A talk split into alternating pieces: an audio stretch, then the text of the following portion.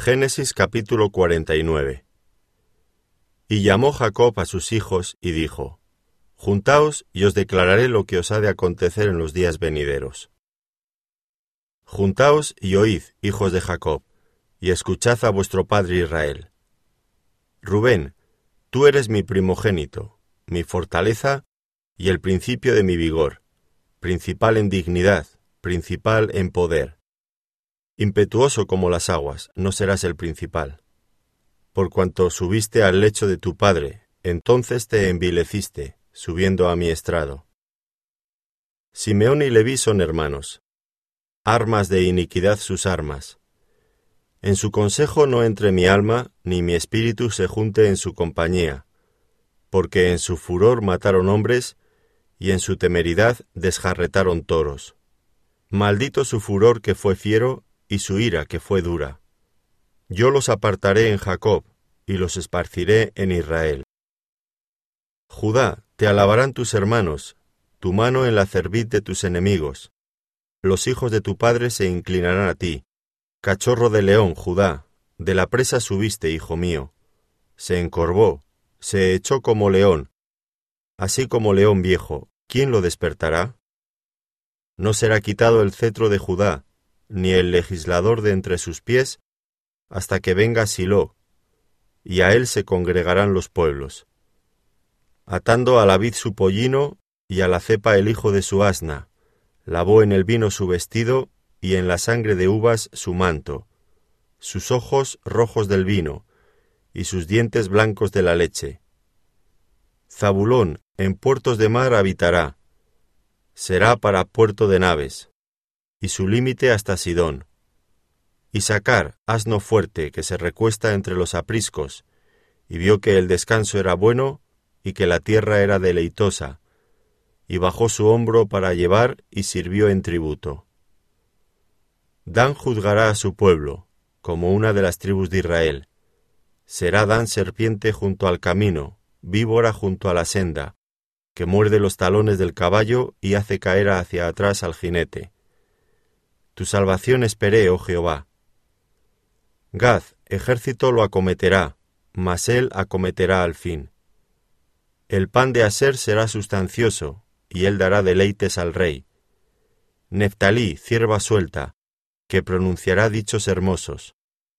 Rama fructífera es José, rama fructífera junto a una fuente, cuyos vástagos se extienden sobre el muro. Le causaron amargura, le asaetearon, y le aborrecieron los arqueros, mas su arco se mantuvo poderoso, y los brazos de sus manos se fortalecieron, por las manos del fuerte de Jacob, por el nombre del pastor, la roca de Israel, por el Dios de tu Padre, el cual te ayudará, por el Dios omnipotente, el cual te bendecirá, con bendiciones de los cielos de arriba, con bendiciones del abismo que está abajo, con bendiciones de los pechos y del vientre. Las bendiciones de tu Padre fueron mayores que las bendiciones de mis progenitores. Hasta el término de los collados eternos serán sobre la cabeza de José, y sobre la frente del que fue apartado de entre sus hermanos.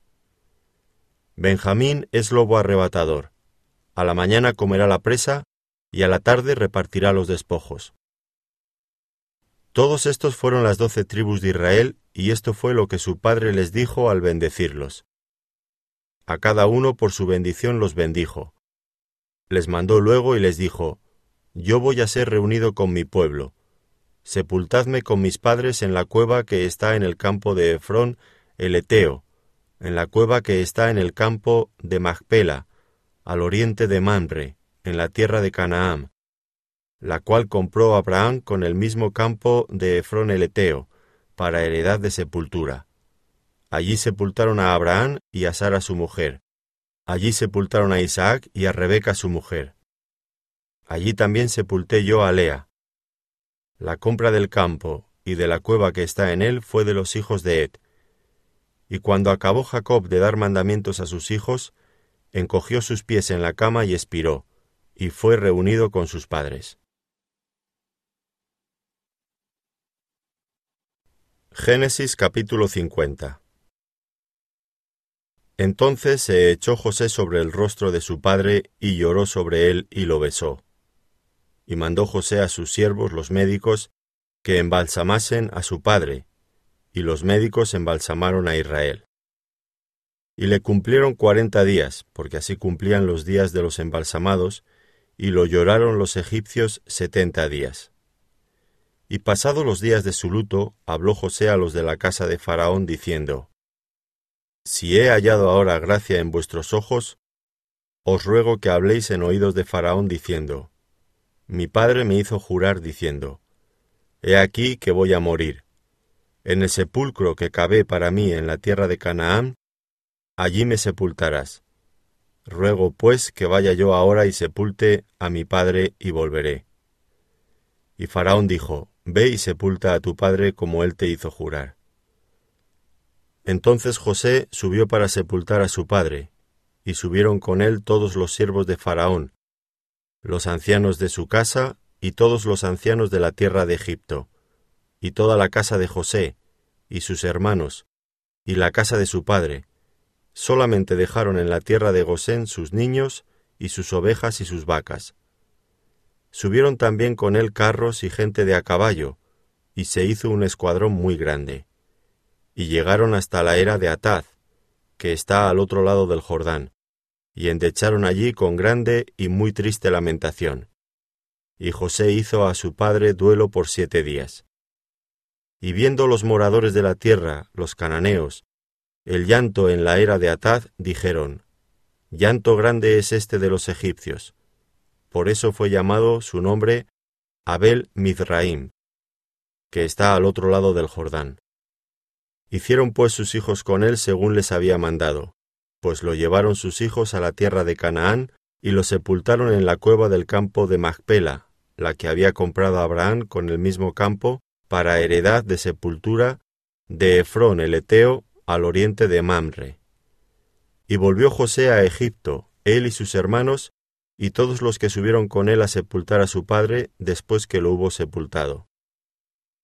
Viendo los hermanos de José que su padre era muerto, dijeron, Quizá nos aborrecerá José y nos dará el pago de todo el mal que le hicimos.